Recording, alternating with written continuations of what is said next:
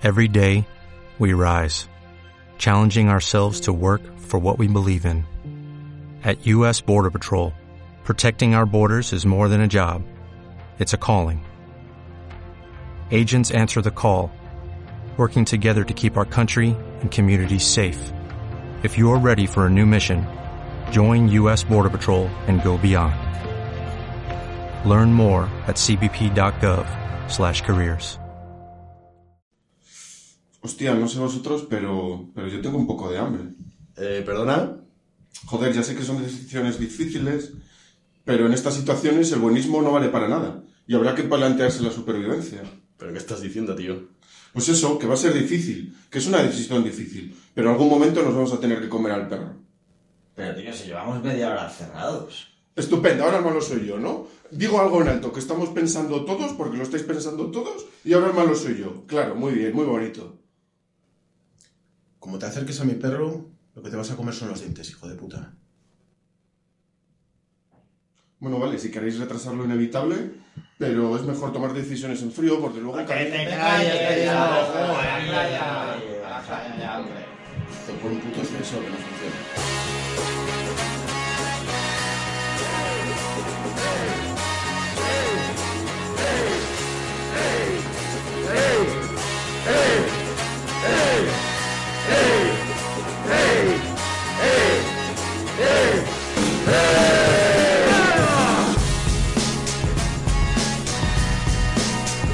Buenas, ya estamos aquí, el equipo de Un Memento y volvemos para tratar temas de películas, aventuras, cine en general. Y tenemos aquí a Pascu, Hola, ¿qué tal?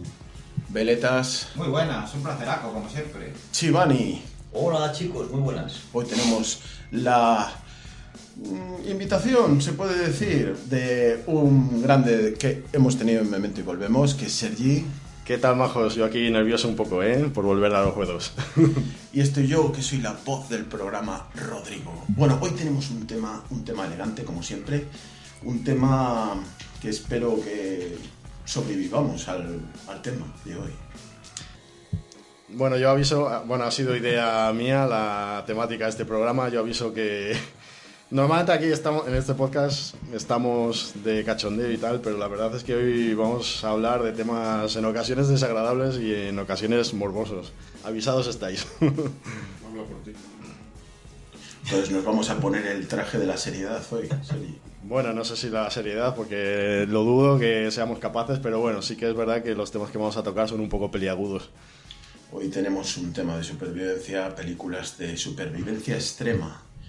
No estaremos 127 horas, pero bueno, vamos a hacer lo que podamos. Además son historias que hay muchas cosas que comentar. Pues si quieres, dale caña. Bueno, pues voy a empezar yo eh, por la primera historia de supervivencia llevada al cine.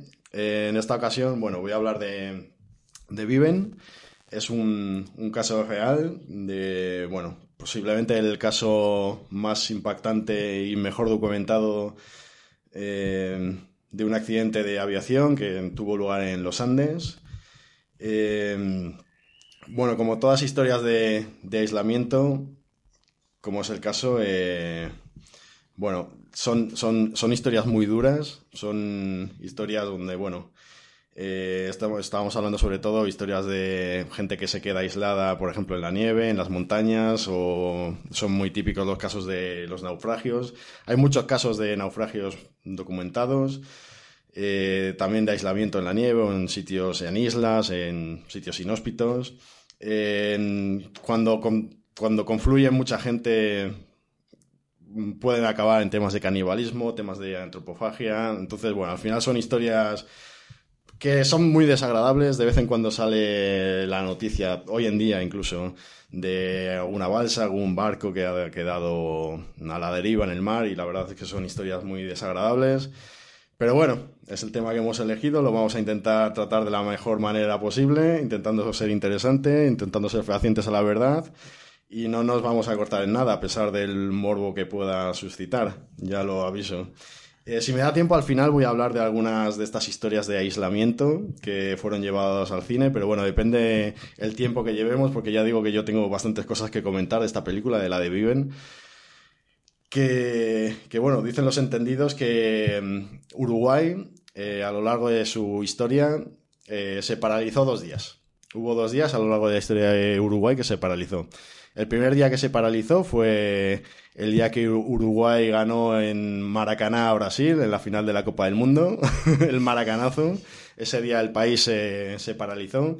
Y el segundo día fue un 23 de diciembre que las radios del país empezaron a comunicar que se habían encontrado dos supervivientes en un, una localidad de Chile de un avión que se había estrellado en los Andes dos meses y medio antes.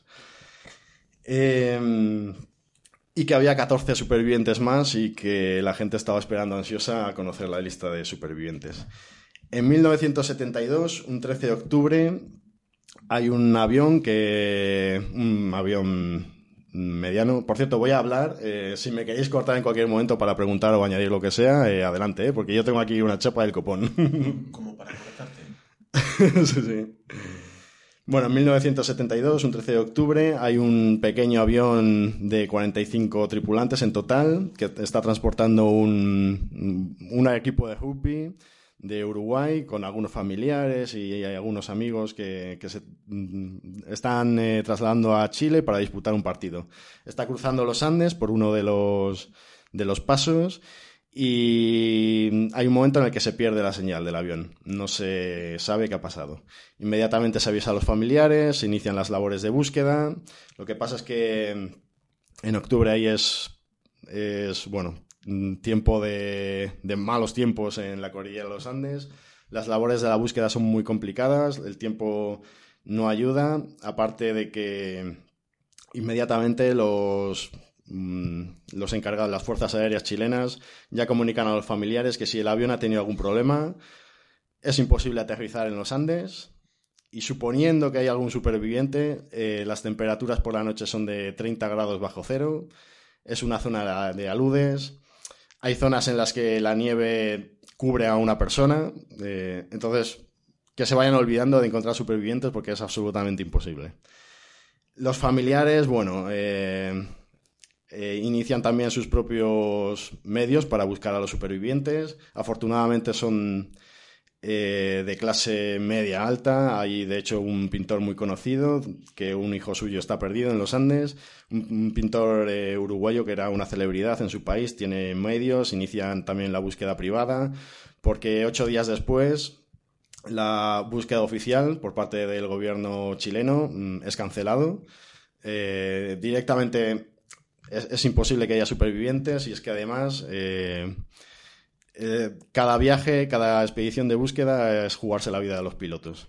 Entonces deciden al final cancelarla y que ya en febrero, cuando empiece el deshielo, eh, buscarán los cadáveres. Los familiares siguen por fondos propios buscando, intentan fletar aviones, incluso por tierra, no hay nada que hacer, no encuentran absolutamente nada, no saben la ubicación, dónde se ha estrellado el avión. Eh, intentan, bueno, contactan con un zaurista que, es capaz de encontrar no solo agua sobre un mapa, sino también es capaz de encontrar cuerpos, eh, cadáveres, según dicen.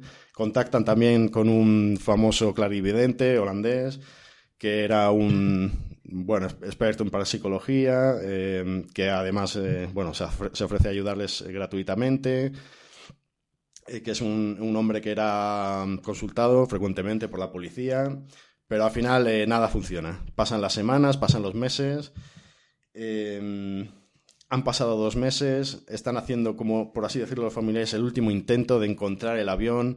Ya nadie, evidentemente, dos meses después, nadie da por hecho de que va a haber personas vivas, se están acercando las navidades. Los padres y familiares de los chilenos que están a cargo de la búsqueda deciden volver a Uruguay para pasar las navidades en casa con las familias. Y muchos a mitad del camino, de repente se encuentran la noticia en las radios de que en San Fernando, una localidad eh, muy cercana a los Andes, en Chile, ha sido hallado dos personas, eh, un poco, bueno, muy, muy delgadas y muy barbudas, que afirman ser uruguayos, que afirman que llevan 10 días andando en las montañas, que vienen de un avión que cayó en las montañas y que quedan 14 supervivientes eh, arriba. Así empieza una de las historias de supervivencia que conmocionó al país, conmocionó al mundo entero, sobre todo cuando más tarde se, se descubrió que, bueno, la, los supervivientes pudieron sobrevivir en un entorno absolutamente aislado donde no crece nada, ni insectos, ni hierba, ni nada, eh, comiéndose a sus compañeros que habían muerto. Esto se cuenta en la película Viven de 1993. Está basada todo en un libro, que lo tengo aquí mismo. Eh, esto es, por así decirlo, la Biblia de, lo que sucedió ahí en los Andes, de Pierre, Paul Garret, se llama Viven, la tragedia de los Andes. También hay gente que lo llama El milagro de los Andes. Todos los documentales, películas y tal que se han hecho se han basado en este libro y este libro es con el se escribieron muchas publicaciones, pero es el que cuenta con la aprobación de los supervivientes, como que es el más fidedigno a lo que pasó allí. Eh, para entender la película hay que conocer la historia, entonces ya aviso que, a ver, es un, es un hecho histórico, es de dominio público. Voy a ir a tope de spoilers. El que no quiera escucharlo, pues en las notas del audio pondré en el momento en el que se pueda reenganchar. Además, también es una historia que no es agradable. Entonces, el que quiera saltárselo, eh, que lo haga. Y el que quiera, pues eh, continúa, que sepa que voy a tope de spoilers. Voy a contar toda la historia, la cronología de lo que pasó, porque es importante saber eh, en qué punto se centró el director, qué puntos les dio, le quiso dar importancia. Y, sobre todo también, ahora que se han cumplido 50 años de este caso, eh, se basa acá, va Bayona, precisamente un director español, eh, está a punto de estrenar una película sobre esta misma historia que se va a llamar La Sociedad de los Andes, si no recuerdo mal. Entonces también entender mmm, qué podemos esperar de esa película, de ese futuro estreno, por lo menos a día de hoy. y bueno, comentar que este libro, la verdad es que si veis la película es muy impactante, pero se queda muy corto con lo que se cuenta en el libro. Este libro eh, a mí me parece un poco fuerte decir que cambia la vida de la gente y tal, porque a mí no me cambió la vida, lo tengo que decir, pero sí que es verdad que el tiempo que, que he pasado leyendo este libro, eh, que lo he leído varias veces a lo largo de mi vida, pues al final no ves las cosas de la misma manera. Es eh, una historia que es asombrosa, eh, es un, un milagro, todo, cuanto más lees, más imposible te parece que esta gente haya podido sobrevivir. Y, y, es sobrecogedora todo lo que tuvieron que hacer y todas las decisiones que tuvieron que tomar.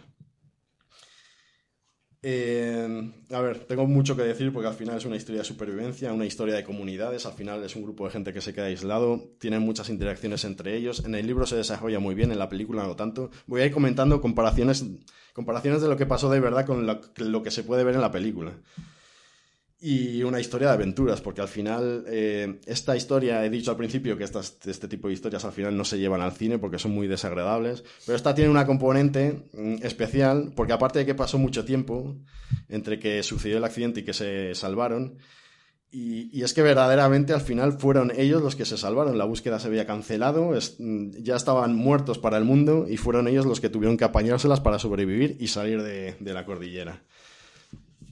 En fin, voy a contar un poco brevemente, si puedo, la cronología del accidente.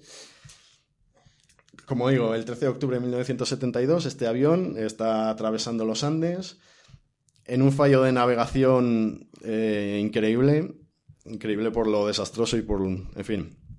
Eh, hay un piloto que, el piloto del avión, eh, que en ese momento están sobrevolando por encima de las nubes, quiero decir, no ven lo que tienen debajo, y él cree que ya han superado los Andes y, están a punto de llegar a su destino. Entonces lo que hace es empezar el descenso, como para aterrizar. Cuando salen de las nubes, se encuentran que están al lado de las montañas. No hay tiempo para reaccionar. Eh, es imposible levantar de nuevo el avión. El avión directamente se estrella contra la cima de una montaña. La cola se va a tomar por culo, las alas también. De hecho, por la cola hay pasajeros que se van. En la película de Viven se ve, hay un par de escenas que la gente se va arrastrada por la fuerza, pero con asientos y todo, o sea, pegados a los asientos. El, el avión eh, cae en un valle y se va deslizando milagrosamente sin chocar con nada, porque si estaba bajando se calcula que a una velocidad de 600 kilómetros por hora, si se llega a encontrar como una roca, que hay muchísimas, el avión se hubiese hecho pedazos y con, eh, con ello todos los pasajeros. Pero esa, ese cuerpo del avión, sin alas y sin cola, al final se va deslizando hasta que se frena. Eh, en mitad de las montañas a una temperatura bajísima. Y con estos chicos que iban vestidos con mocasines, con camisas, quiero decir, no iban vestidos con, con, abrigo ni con nada. Los asientos se habían echado para adelante todos, la gente que estaba también en la, en la parte frontal del avión quedaron aplastados por los asientos, bueno, un montón de heridos, un montón de gente, sobre todo las piernas, que quedaron atrapadas entre los asientos. Dicen los, los supervivientes que, que es, es que además, con el agravante de que hacía muy mal tiempo, enseguida anocheció, eh, no tuvieron casi tiempo de prepararse. De repente 30 grados bajo cero por la noche. Eh, los que no habían muerto, hubo varios que murieron esa primera noche. Dicen que la primera noche fue la peor, que se puede escribir un libro casi de la primera noche. Gente quejándose, gente pidiendo que le matasen. Eh, soportando eso, temperaturas muy bajas. dentro del avión, en el que intentaban hacer una barrera con, mal, con maletas y tal pero no había manera de, que esa barrera mm, siguiese abierta, entonces unos entre otros apretándose en un espacio en el que casi no cabían de pie, con los heridos había gente que, que estaba tumbada y tal. Eh, y durante una noche en la que hubo, aparte de los que murieron en el accidente, hubo varios que murieron también por, o por las heridas o de frío. o sea, hubo gente que la primera noche murió de frío más o menos, un poco menos de la mitad, murieron entre el accidente y esa primera noche, que debió ser fatal. No tienen absolutamente nada de comida, por ahí no crece nada. Eh, si intentan poner un pie en la nieve, mm, se hunden hasta la cintura. Tienen que inventarse unas raquetas, tienen que sacar. Bueno, se las tienen que apañar, empiezan a reciclar el avión. Eh, con los asientos, sacan la tela de los asientos, las fundas para hacerse abrigos porque no tienen nada. Eh, se fabrica una especie de radio también para intentar ver cómo va su búsqueda, porque ellos suponen que les están buscando. De hecho, sí que ven algún avión. Eh, más tarde se sabría que era imposible para los aviones eh, buscarles de forma aérea. Hay un plano también muy bueno en la película que se ve el avión eh, un plano cenital y la cámara se va alejando y hay un momento en el que ya el avión no se distingue de las demás rocas. Pues es que era absolutamente imposible ver nada desde las alturas, porque el avión no se distinguía de, de lo que puede ser cualquier otro accidente geográfico.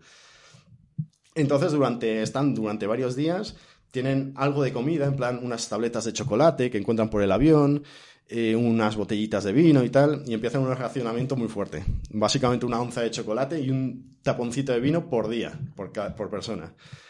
Así están durante 10 días donde se ponen enfermos por no comer, eh, están muertos de hambre, cuentan pues que la, gente estaba como dando vueltas alrededor del avión, intentando encontrar migas, lo, que fuese, cualquier cosa, lo desesperado.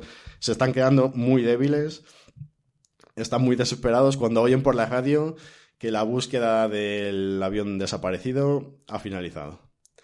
Entonces para ellos es un bajón tremendo. Ya entre ellos eh, no fue la idea de nadie, fue una cosa que surgió al final entre todos, pero ya había muchos que tenían en mente que mm, si querían salir de ahí iban a tener que comerse lo único que tenían, que era el cuerpo de los muertos, y al final, en una reunión, que en la película yo creo que se explica muy bien, bastante fidedigno a cómo se, se explica el libro, hubo mucha controversia, hubo mucha discusión, pero al final se estuvo hablando, además ellos eran muy católicos porque venían de un colegio cristiano, y al final, bueno, después de muchas discusiones eh, y en un entorno muy, muy ceremonioso, pues dijeron, acordaron que iban a empezar a comerse a los muertos.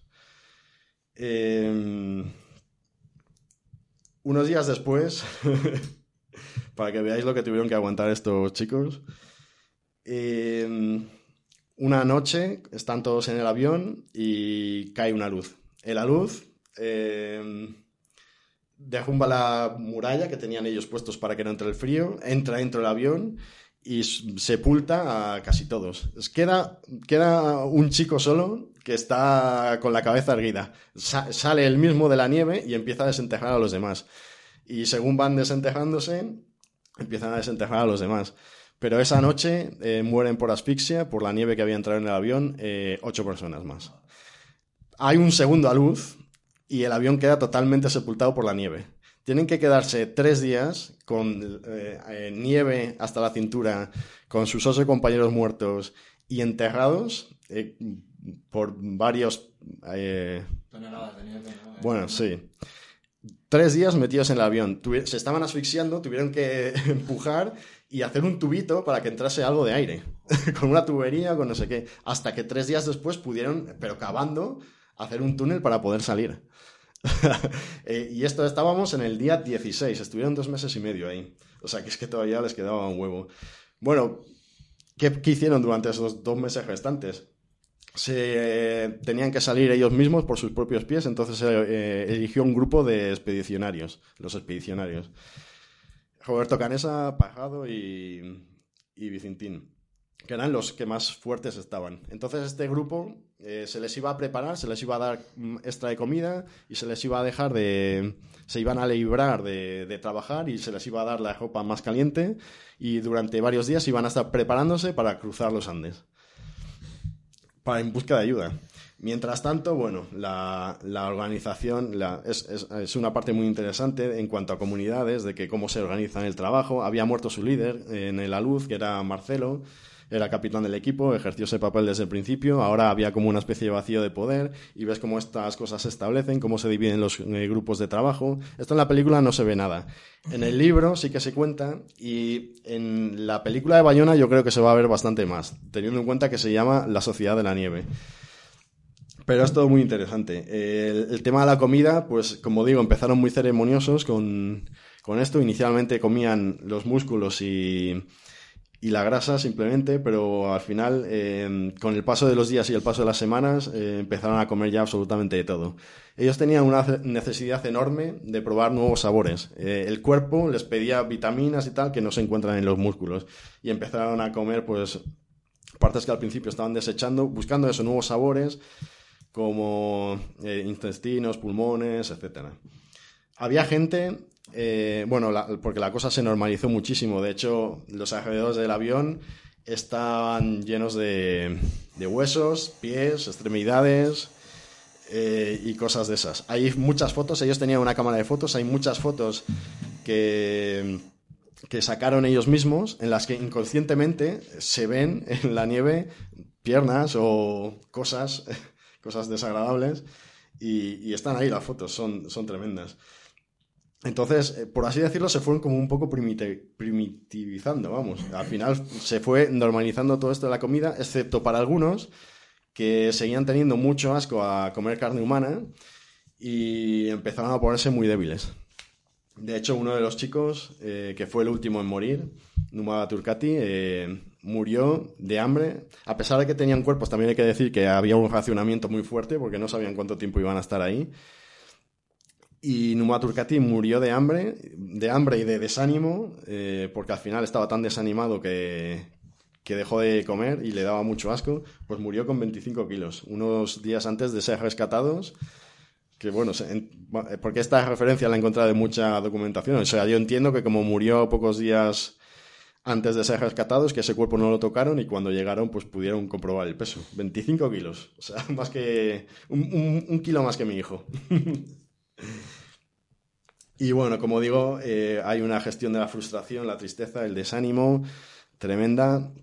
Eh, a pesar de eso, los supervivientes en entrevistas cuentan que dicen hasta del infierno te acostumbras, porque se mantuvo el, sentido del humor de vez en cuando. Incluso dicen que hay días que fueron más o menos felices. Pero evidentemente había gente que, que, bueno, que lloraba, que estaba muy desanimada. Y el tema es que el, el- tema de los expedicionarios al final tenían que esperar porque tenían un, un gran problema, que era el frío. El viaje iba a durar varios días, estimaban ellos, y era imposible sobrevivir una noche a la intemperie.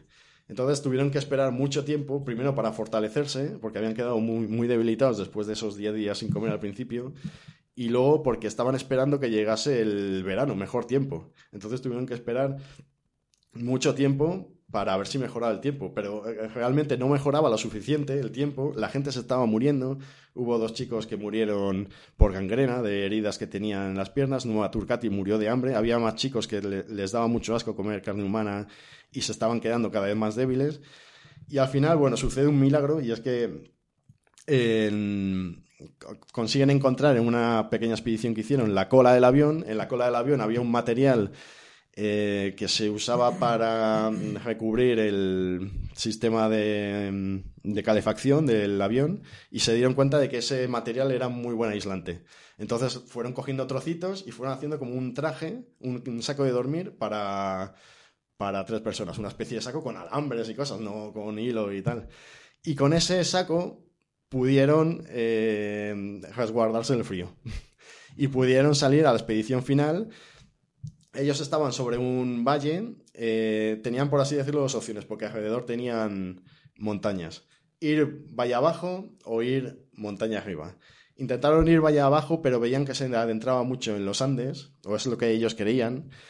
Y ellos sabían que sí, al oeste, si subían a montaña arriba, eh, les iba a costar más, pero ellos creían que estaban en el extremo occidental de, de los Andes, creían que estaban al lado de Chile, que eso fue un error. Ahora lo comentaré. Ellos creían que al otro lado de la montaña ya la nieve se acababa y ya que había montañas, pero ya verdes, había prados y tal y cual. Entonces, al final, aunque fuese más duro, pero iniciaron la subida de esa montaña. Una montaña de cuatro mil y pico metros.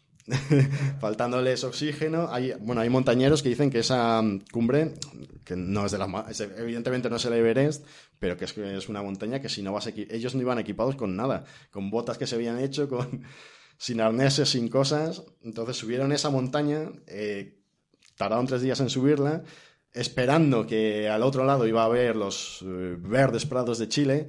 Y cuando llegan, y es una imagen devastadora, se encuentran que todo alrededor son montañas, montañas, montañas y más montañas. Hay un documental en la que suben una cámara de verdad a esa misma cima donde, donde se suben estos supervivientes y te dan la imagen, quiero decir, porque en la película ya es desoladora, pero te dan la imagen, dice, esto es lo que vieron los supervivientes de verdad. Y es acojonante. porque dices, ellos al final lo que había pasado es que estaban mucho más metidos en los Andes de lo que esperaban. De hecho, estaban todavía en territorio argentino. Estaban un poco en la frontera entre Argentina y Chile. Al final, bueno, en, esa visión tan desoladora, Nando dice, mira, es que ahí al fondo, pero ya te digo, veis las imágenes de verdad y es que alucinas. Ahí al lado, a, a tomar por culo, pero que son en plan 80 kilómetros, hay como dos montañitas que no tienen nieve. Vamos a ver, vamos a ver qué hay ahí. Eh, de los tres expedicionarios, como no tienen comida suficiente, mandan a uno de los tres de vuelta al avión y que les ceda su comida. Y ellos dicen, mira, no vamos a volver atrás porque atrás es la muerte, esta es nuestra última esperanza, vamos a seguir adelante y hasta donde lleguemos. Pues siguieron andando durante ocho días más a través de los Andes. Afortunadamente ya no tuvieron que subir ninguna montaña más, pero era un- en un territorio muy jodido, donde cualquier caída, cualquier cosa, torcedura de tobillo era la muerte. Hasta que finalmente llegaron, después de ocho días andando y ya cuando se estaban quedando sin comida, Canesa ya no podía ni andar. Pues al final eh, llegaron, el, paisaje empezó a cambiar, ya no había nieve, de repente ya había cosas verdes, de repente encuentran una herradura de caballo, de repente encuentran una lata de no sé qué tirada, unas vacas, y hasta que al final, eh, bueno, al otro lado de un río se encuentran con un arriero eh, chileno, les mandan la famosa nota a través de, con una piedra, dice, soy uruguayo, llevo 10 días andando, vengo de un avión que cayó en las montañas, eh, hay 14 supervivientes arriba, bueno, una nota que es muy conocida, muy famosa. Y la historia continúa, pero como digo, hasta aquí voy a leer porque, porque si no puedo estar muchísimo tiempo hablando. Al día, bueno, al día siguiente, prensa, eh, el- helicópteros que salen a buscar a los eh, que se habían quedado allí. Luego, eh, bueno, el, el boom que hubo fue, fue tremendo, eh, un impacto mundial, un impacto en todos los sentidos. Eh, y bueno, pues hay, muchísimas cosas que contar, me estoy saltando muchas, pero aquí creo que voy a dejar la historia por ahora. Y la película, que como digo, retrata bastante bien eh, a, nivel histórico. Lo que pasa es que lo primero que tengo que decir es que esto no es para hacer una película, porque es imposible contar todo lo que pasa y es imposible transmitirlo. Esto tendría que ser una miniserie como Chernobyl o cualquier otra cosa. Vamos a ver qué tal la película de, de Bayona, pero esta está bien en, en cuanto a algunos. En cuanto a que es bastante fidedigna, pero no llega a transmitir ni de coña lo que transmite el libro, por ejemplo hay muchas cosas que son muy... Está mal ambientada en general, porque en, los libros se cuenta que la gente está súper debilitada, que, casi, que son movimientos muy torpes, están mareados, muchos sufren vértigo en las montañas, y sin embargo en el libro eso no, o sea, en la película eso no se ve. Y luego añade algunas escenas de acción que verdaderamente no vienen a cuento. Tampoco cuenta cómo se organizan socialmente, no cuenta un montón de cosas.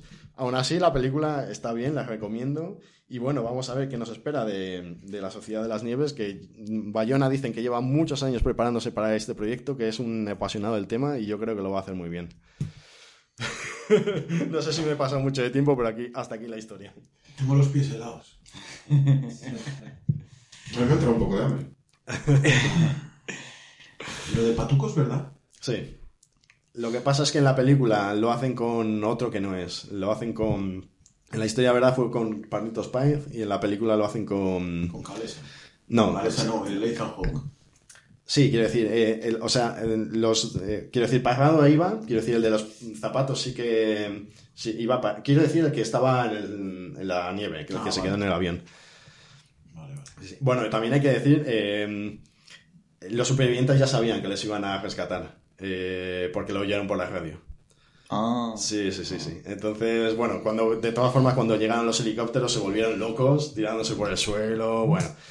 Pero ellos lo oyeron por la radio y dicen que, bueno, que es indescriptible el momento. Dicen, es que ojalá nos hubiesen grabado en ese momento cuando oímos. Ellos todos los días escuchaban la radio y dijeron, han sido hallados Roberto Canesa y Pajado, supervivientes del avión, no sé qué. Bueno, de todas maneras, yo creo que para el historión que es, no ha sido tampoco muy no sé, vamos, aparte de la película no ha habido así, por ejemplo, yo lo que me estás contando flipo, porque vamos, la peli se ve una pequeña parte, supongo, del tema que debe ser muy escabroso. Lo que pasa que a lo mejor es un tema muy duro para hacer una, una serie, no sé, vamos, Eh, demasiado heavy, ¿no? A ver, es, es muy duro. Y Claro, la peli omite muchas cosas. Claro. Hay un par de planos en la película que hay un par de planos que un poco generales que se ve la gente andando por la nieve y sí que se ven como esqueletos, huesos y tal. Debía estar todo el avión rodeado de, de cosas. En la película se ven un par de momentitos, pero no se hace. O sea, el tema de. Porque al principio no se sabía cómo habían sobrevivido. Cuando llegaron Ya, claro. eh, pues no sé, les, les pregun- de hecho hay una pregunta que le hacen a Canesa que dicen, ¿cómo habéis sobrevivido? ¿Qué habéis comido? Y dice, no quiero contestar. Y al principio también decían que llevaban mucho queso, que llevaban mucha comida en el avión. Y no fue ellos los que lo dijeron. Al final, bueno, hubo un equipo de. Bueno, los que. Los, el equipo que fue a rescatar a los supervivientes no se los llevaron a todos de golpe, porque se hacía tarde. Dicen, venga, llevamos un helicóptero, traemos a los que podamos y mañana volvemos a por más. Pero sí que se bajó un equipo de sanitarios y tal, y pasaron, quiero decir, se llevaron a seis supervivientes y hubo un equipo de sanitarios y de andinistas chilenos que se quedaron una noche más con el resto de supervivientes.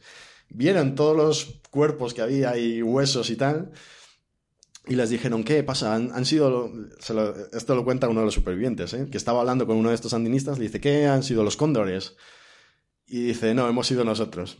Y el andinista se quedó un poco pillado. Se estaban dirigiendo como hacia el avión y sobre el avión lo que hacían eran que trozos de carne los ponían a secarse y a descongelarse eh, sobre el avión. Y el andinista, ellos se iban a dirigir al interior del avión, eh, lo vio, en ese momento lo vio, eh, los trozos de carne esos puestos sobre, sobre el avión, y dice que hubo un momento que dice, hostia, no entro, no entro, porque claro, tú imagínate, ponte la piel del andinista, unas personas que llevan dos meses y medio ahí, te encuentras todo lleno de huesos, de pies, de, de extremidades, y te dicen, tú preguntas, ¿han sido, inocentemente, han sido los cóndores? Dice, no, hemos sido nosotros. Y te encuentras trozos de personas ahí. Te dicen, no hemos sido nosotros mientras te masajea los muslos. Cuando se, se hicieron, claro, se hicieron fotos y al final esto llegó a la prensa. De hecho, aquí, bueno, hay, hay una, una foto que se hizo en. Pues que son pies, vamos, lo, lo estáis viendo aquí, sale en el, en el libro este, en esta edición Madre por lo menos. Pero vamos, y es que aquí, aquí, bueno, no sé si lo veréis, pero es, esto es un cadáver, y esto es una pierna. Está ahí como medio tapado, pero... Y esta Madre foto mía. es de los sandinistas, de, vamos, del equipo de rescate. O sea, debía ser... Una historia muy dura. Un absoluto infierno. La- también, eh, Hubo, espera un segundo, ya, eh, hubo una primitivización de esta gente, pero ellos hablan de todo lo contrario. Ellos dic- dicen que mm, se sintieron súper elevados, eran también gente muy religiosa, muy espiritual, pero que se sintieron muy elevados y que nunca se habían sentido tan seres humanos como en esos momentos, como esos días.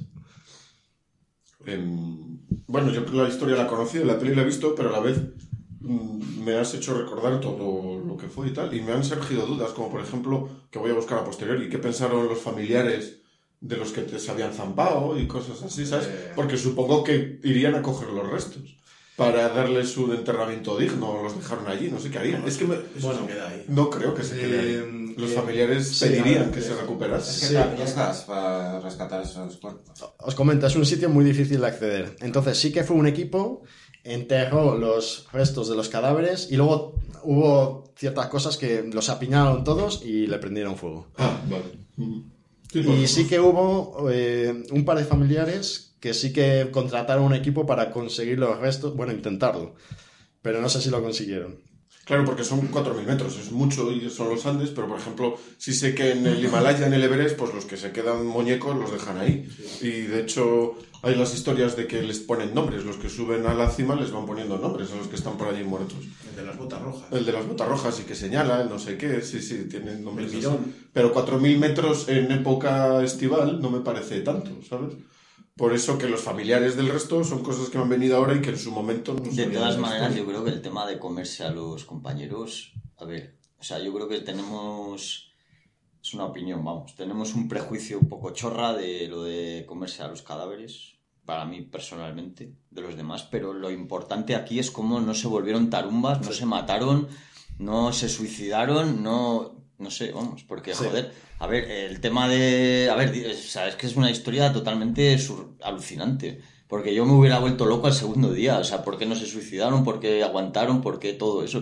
Más que Eh, por qué se comieron al resto. Las entrevistas que hacen, ellos comentan que fue súper importante que fuese. Quiero decir, si hubiese sido un vuelo regular donde hay gente que no se conoce, Claro. que hubiesen muerto todos o si Claro. hubiesen matado. Pero ellos Eso. eran, por así decirlo, un grupo muy Amigos. homogéneo, eran amigos, ya tenían Eso una es. jerarquía desde el principio porque el capitán al final le ejerció de eso. Eh, era gente que se conocía y porque si hubiese habido una familia con niños, otro Claro. con su madre que es anciana, eh, y- Pero y sobre- se hubiesen matado. ¿Y a, y a quién te comes? Sobre porque, todo- porque había gente, quiero decir, había como unos cadáveres que eran la, la esposa Claro. de no sé quién no se come. La Liliana eh, viajaba con su marido, murió y ese cadáver estaba reservado. Pero un- en un grupo homogéneo dices, no, no te comas a mi hijo. No, que no te comas a mi padre. Pero imagínate también eh, cómo organizas eso. O sea, cómo se organiza un grupo de personas para sobrevivir en esas condiciones. No sé. O sea, cómo estructuralmente, o sea, cómo socialmente se organizan, lo, lo mantienen así durante tanto tiempo, cómo. ¿Sabes? A mí eso me parece más interesante que lo de la comida, porque al final, yo qué sé. Iba a, decir, iba a decir lo mismo, pero me parecía un poco... No sabía cómo sacar el tema. Porque está feo comerse a la gente, pero, pero joder, de- desde que el ser humano es ser humano ha existido el canibalismo. Claro. Y claro, en ciertos momentos, pues oye, dices, coño, no te hace falta, ¿sabes?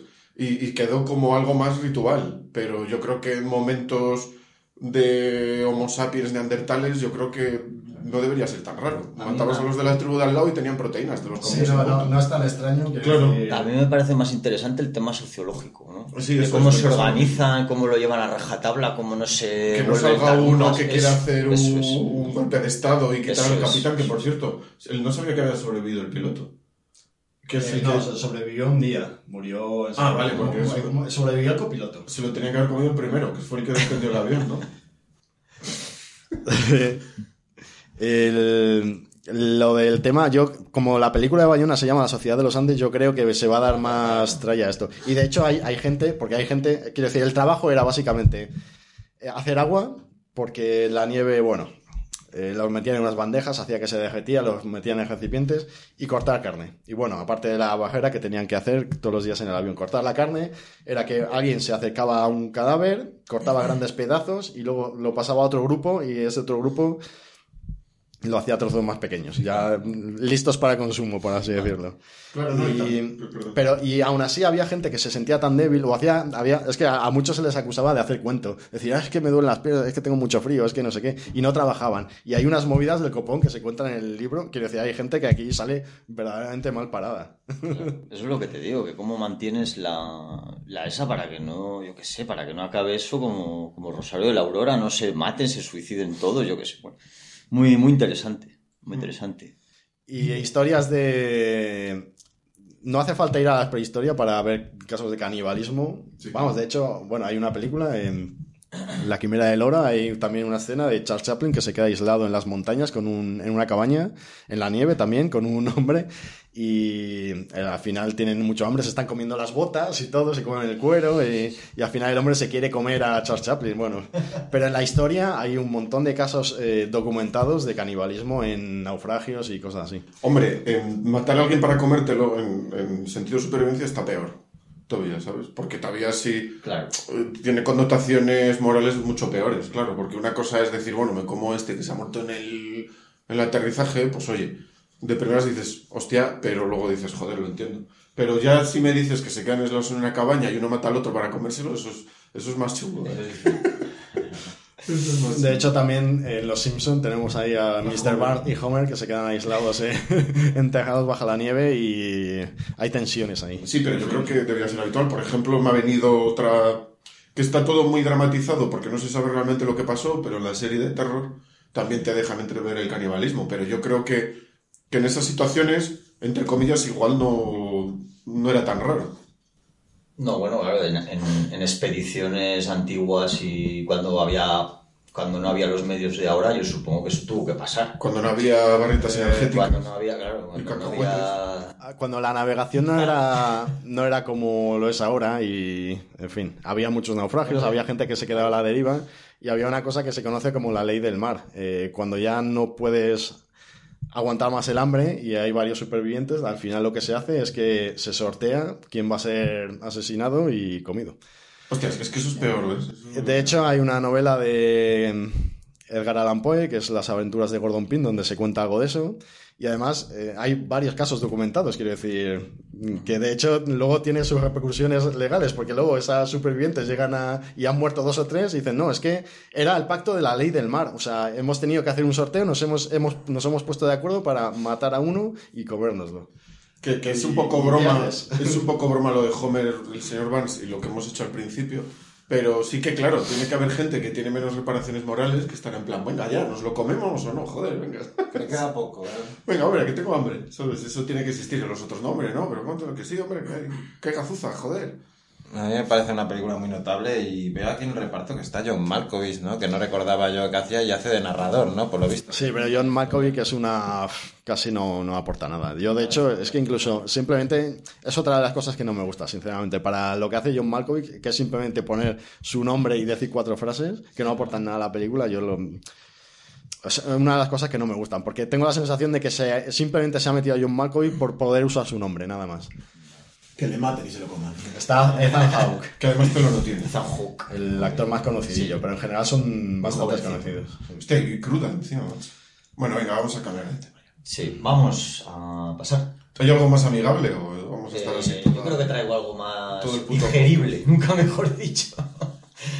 Eh, nada, pues la peli que he elegido yo para supervivencia extrema, ¿cómo sería en inglés? Eh, extreme. Eh, Sergi, ayúdanos. Eh, supervivencia extrema en inglés. Ahí está, me cago en los conejos. Eh, lo he empezado a leer mucho, yo toda la vida dije supervivencia, pero una vez leí un libro de... Mira, además es que fue en el libro de The Strain, de Chu Hogan y Guillermo del Toro, que hemos hablado alguna vez, y, y- y, pues, escribían mucho, son mexicanos, es cierto, o mexicanos, y ponían mucho sobrevivencia, y a mí me suena fatal. Y en cambio he visto que, que se puede decir sobrevivencia o supervivencia, y a mí sobrevivencia me suena como el objeto. Eh, Sobrevivencia. sobrevivencia a la que tuvo que experimentar nuestro querido Perdón. Matt Damon, Ma- Matt Damon El hermano de Mark Wahlberg. en una película en una película bastante más ligera. Aquí no se puede comer a nadie porque está él solo, pero bueno, a lo mejor si llega un momento se podría empezar a comer algo, cortar algún trozo de sí mismo. Eh, Bueno, una película bastante más llevadera y bastante más tal, que es del año 2015, eh, dirigida por el gran Ridley Scott, escrita por Drew Go- Goddard. Y aquí mezcla un poco lo que es la ciencia ficción con la supervivencia extrema, que es el tema de hoy. Y nos habla de un, bueno, pues de un- una expedición al planeta rojo, a Marte, en la que pues uno de los bueno hay un accidente una bueno una especie de sí un accidente vamos un, un, una- un imprevisto y bueno abandonan allí a uno de los de los expedicionarios pensando que ha muerto. Entonces el tema es que se queda solo nuestro querido mate Mark se queda solo y tiene que sobrevivir durante un periodo de tiempo bastante largo buscándose la vida como los compañeros de, de la película de Viven buscándose la vida como buenamente puede, con cuatro cosas que le quedan del accidente. Y nada, pues al final, bueno, tampoco es que destripe nada, porque bueno, el tío consigue salir airoso del tema, de la, de la, de, lo que le ha pasado, vamos, del accidente, con unas buenas dosis de ingenio y de mantener la cordura también, que es lo que hablábamos, ¿no? Que lo difícil en estos casos, más que ingeniártelas, que es muy jodido también, hay que mantener la cordura, no volverte loco, no suicidarte, no, no tal. Y aquí demuestra, bueno, pues el entrenamiento que tiene esta gente, que es muy, que es muy, es muy, muy serio, ¿no? Los astronautas, aparte de físicamente y intelectu- vamos, y, y de tener conocimientos, tienen que estar muy bien preparados mentalmente. Porque tienes que estar aislado, porque tienes que, que asumir que vas a sufrir situaciones muy jodidas. Y bueno, y lo consigue. Es una peli de Hollywood bastante, bastante entretenida. Tampoco hace sangre sobre pues esos temas escabrosos, todo lo contrario de lo que hablábamos. Con un reparto bastante interesante. Jessica, bueno, aparte de Matt Damon, tenemos a Jessica Chastain, Kristen Wilk, Wiig, perdón, Jeff Daniels, bueno, Michael Peña también sale. Jeff Daniels. Jeff Daniels, gran. Kate Mara también, conocida. Esa es la de. Sí, la de. La shooter, La del, la robot esta. Hmm. Una actriz bastante, bastante interesante. Sebastian Stan también. Otro actor que me gusta mucho, que bueno, es de... Es el soldado de invierno, ¿no? Soldado de invierno, efectivamente. Está de moda. Buen actor también. Eh, pero bueno, el que se lleva la palma es Matt Damon, que es una de las pelis que yo creo que, bueno, en su momento álgido, ya hace unos años, cuando protagonizaba también pues la saga de... mm, Lo diré. No, la saga famosa que le jode, la... mm, Ah, Burn. La saga de Barn. Caso Bourne. Y yo creo que bebía su mejor momento y esta peli realmente es del lucimiento de Matt Damon, que bueno, pues es un tío guapo, eh, inteligente, sabiondo. Se lleva la, la peli es él, básicamente, vamos, porque luego los demás son secundarios. Pero bueno, a mí me gusta Matt Damon, que creo que es un buen actor. Cumplidor, ¿no? Cumplidor, ¿eh? Correcto. Correcto. Así que nada, yo, bueno, me gustó bastante, la verdad. Bueno, que tuvo mucho éxito en su día, ya te digo que es una peli de entretenimiento de Hollywood, de grandes, eh, grandes cosillas. Y lo que nos muestra es la cara amable, mientras que Sergi nos ha jodido el día intentando ahí cosas escabrosas. Que yo la verdad es que no sé si leerme el libro o no, porque, hostias, es muy duro. Pues aquí hablan de pues, pues una historia, bueno, es ficción evidentemente, pero una historia muy, muy light, muy light y muy, muy llevadera. Y también la parte científica, la parte de divulgación científica me parece muy interesante esta peli. Porque claro, tú dices, joder, es imposible que este tío haga esas cosas ahí en el en un planeta, pues claro que es un planeta muy hostil, con una radiación de la hostia, unas temperaturas bajísimas, bueno, lo que sea, ¿no? Y realmente lo, supuestamente lo, lo consigue, ¿no? Entonces que científicamente tiene su parte inter- muy interesante también. Así que nada, yo la recomiendo, vamos, a mí, a mí me gustó, me gustó bastante. Está bastante bien. En aquella época salía el tío, además se hizo repe porque salía en la de mm, Interestelar. Interestelar haciendo también de un, Que también había que rescatarlo. claro, de un tío que se queda solo, Hostia, que además Es un dicen- poco hijo puta. es el mismo personaje. Ah, que dicen que es el mismo. que es el mismo personaje, el, el Matt Damon de Interestelar, con el Matt Damon Hombre, es curioso. Sí, hay teorías. Es curioso que... Hay, hay, hay teorías ¿Quién era locas. Interestelar? Que no me acuerdo. Joder, se me ha ido. El doctor que eh, mandó Claro. falsa información de que su planeta era habitable. ¡Ah, Claro. hostias! No me acordaba de él. Ahí Sí, hace... Bueno, de hecho, Hijo siempre de hay, puta. siempre hay muchas coñas con que siempre hay que ir a salvar a Matt Damon, porque en salvar al soldado Ryan también, y en, no sé, ahora no me a salvar a Damon. No, no, cada vez que tuvo una racha que había que ir siempre a, a salvarle, tío. O sea, vamos a ver, búscate la vida, tío. Y costaba muchos millones de dólares encima rescatar al cabrón. No era fácil. Claro, claro, sí. Pero bueno, la peli es interesante por eso también que tiene su parte científica y bueno, Está bien. recomendable, ¿no? Matt Damon que está mucho rato sol- solo y empieza a cultivar patatas ahí en, Claro, en Marte. Y tuvo siete nominaciones a los Oscars, pero luego no se llevó ninguna. Y yo, a mí me gustó también esta peli. ¿Qué ibas a decir? Es que voy a decir varias cosas. La primera, ahí no tienes dudas morales porque no tienes a nadie a quien comerte. Claro. Es como si fuese un Tom Hanks, un náufrago. Que me llama la atención porque yo la relacioné mucho con... Es un náufrago moderno, digamos, porque cuando eh, Tom Hanks o, los, los- o- o un naufragio antiguo, que er- también eran naves, se quedaban en una isla, aplicaban lo que era la ciencia para ellos, que no era más que supervivencia. Pero ahora en el- la investigación espacial es, es- también es esa supervivencia, pero para nosotros nos parecen cosas científicas y cosas así, pero realmente es supervivencia en un entorno mucho más extremo, porque en una isla puedes comerte hierbas, puedes comerte animales, pero es que en Marte no tienes nada para comer, así que está muy chulo. Eso sí, tienes más opciones porque llevan comida enlatada, o bueno, no enlatada, en bolsas y cosas así, y están mejor Sí, preparados, pero, pero tiene su gracia. Otra cosa que me gustó mucho de, de Martian, eh, que lo puedo relacionar con Viven, es cómo, o cómo funciona el cerebro humano cuando estás en un momento de supervivencia extrema o de o incluso lo puedes aplicar a la vida cuando tienes un problema muy gordo, vamos a decir, ¿no? Que hay gente que se hace demasiado consciente del problema y, y lo que vosotros decís, que puede llevarle a estar dándole vueltas todo el rato a no voy a salir de aquí, me voy a morir, y entonces le lleva a problemas psicológicos, a discusiones, a suicidarse. Eso es curioso. Pero hay otro tipo de personas que dicen, no lo piensan, igual es, mira, me quito el cerebro, estoy en esta situación, tengo que hacer esto, pero sí que yo creo que cuando sales de esa situación te das cuenta de lo que has vivido. Y yo creo que muchos que dicen de viven, que no tenían reparo a comer carne, que no tenían... eh, que, que no pensaban tanto en lo que estaban haciendo, que lo normalizaron, luego cuando salieron de ahí y se dieron cuenta de lo que había ocurrido, seguro que se derrumbaron. Incluso igual estuvieron peor que los que habían estado mal allí, no sé si me explico.